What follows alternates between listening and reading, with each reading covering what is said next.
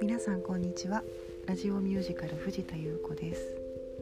今日はね最近書いた童話についてお話をしようと思います。タイトルが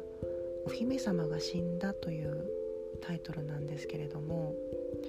これはですね最近私がずっと興味を持って調べてきたあの木ですね。生えてる木。植物の木です。この木が持っている独自の社会について、えー、テーマを置いて書いたものになります。で今キャストの方が収録をしてくれているところなので出来上がったらこちらにアップしようと思っています。どうぞお楽しみになさってください。でなぜ木のことについて興味を持ったかというとこの自粛生活に入ってからちょっと SNS で怖い思いをしたんですね。で直接攻撃をされたっていうことはほとんどないんですけれどもやっぱり飛び交う言葉の性質が尖ってきた印象があってこれは危機に直面するとよくあることだそうなんですけれども誰かのせいにしたりとか誰かを批判することで自分の心を守ろうとするという性質がどうも人間にはあるようです。あのー、自分のせいじゃないんだっていうことをね確認したいんですよね。でねそれを思うこと自体はねそんなに悪いことじゃないかもしれないです。でも発信する誰かにぶつけてしまうってなるとそれは思いもよらぬ影響を及ぼしてしまうことがあるので気をつける必要があるのかなというふうに思って見ていました。でその様子を見ていた時にですねああ人間の社会っていうのは助け合わないと成り立たないようにできてるんだなっていうふうに思いました。助け合うっていうのはどういうことなんだろう？コミュニケーションをとるっていうのはどういうことなんだろうと思って調べたんですよね。その時に行き着いた記事が「木の社会について」という記事でした。でよく皆さん木がそこら中に生えてますけれども彼らが他の木や植物とコミュニケーションをとって助け合って生きてるということはご存知でしたか？どんなに立派な大きな木でも他の木の助けなしには生きていくことができないそうです。で彼らはどうやって助け合っているかというとまあ、人間の脳みそにあたる部分が木は根っこの部分に持ってるんですけれどもそこにいろんなことを記憶してるんですね。で木は土から生えているほとんどが土から生えていますがその土の中に菌が常在していて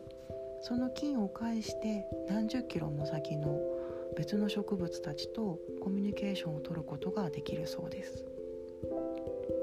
で原生林なんかは人が植林したものではないので自然に生えていたりするじゃないですか。でそういった木が一番強いそうです。生命力があるそうです。で街路樹のように、あのー、人間が植えたものっていうのはコミュニケーションをとる能力が低くってあの病気にかかりやすかったりするんだそうですね。でそういったことを題材にしたミュージカルも実はあってこれはロシアが原作だったかなロシアの文学が原作だったかと思うんですけれども「森は生きている」という作品がありますその中には助け合うことの大切なメッセージが込められていてとても私好きな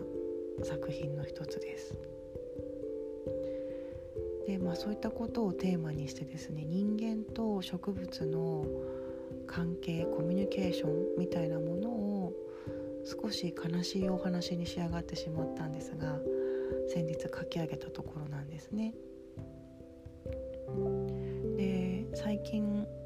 まだ事実関係ははっきりしてないらしいんですけれどもちょっとこのことについて触れるか迷ったんですが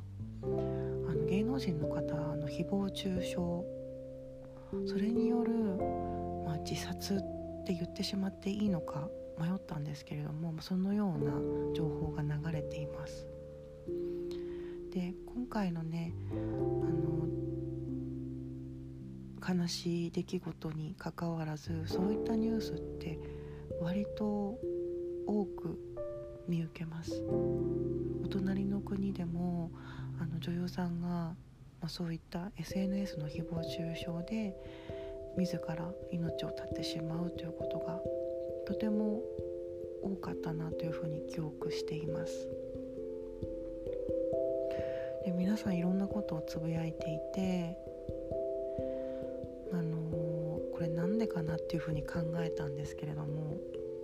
差別とか人を非難する気持ちって多分ね誰の中にもあると思うんですよ。でそれをすることによって自分がちょっと強くなった気持ちになる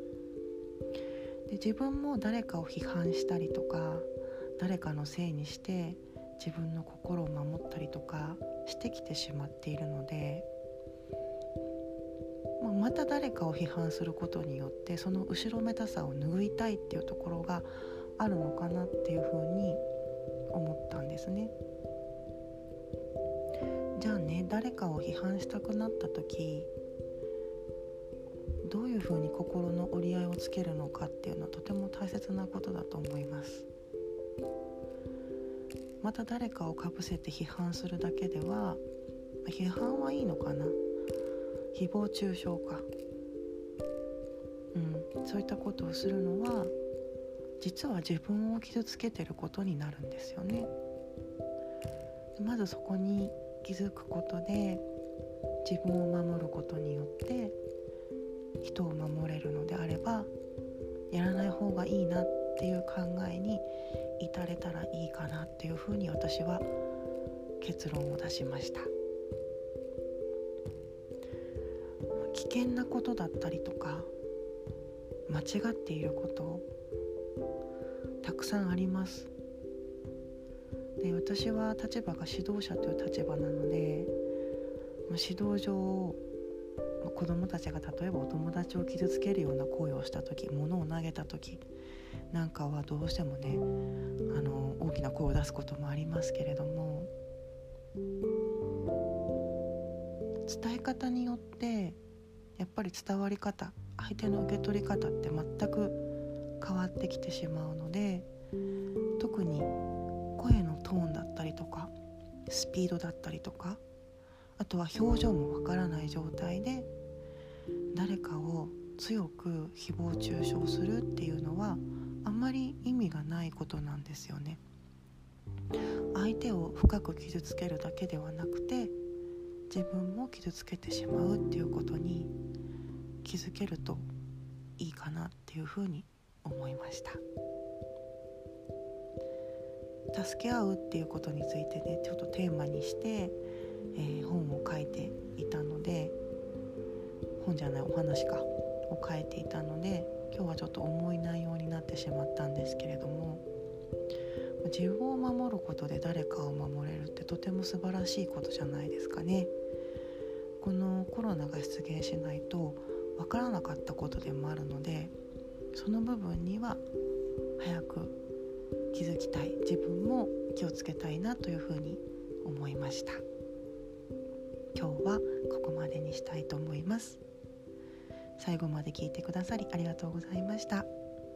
ラジオミュージカル藤田優子でした。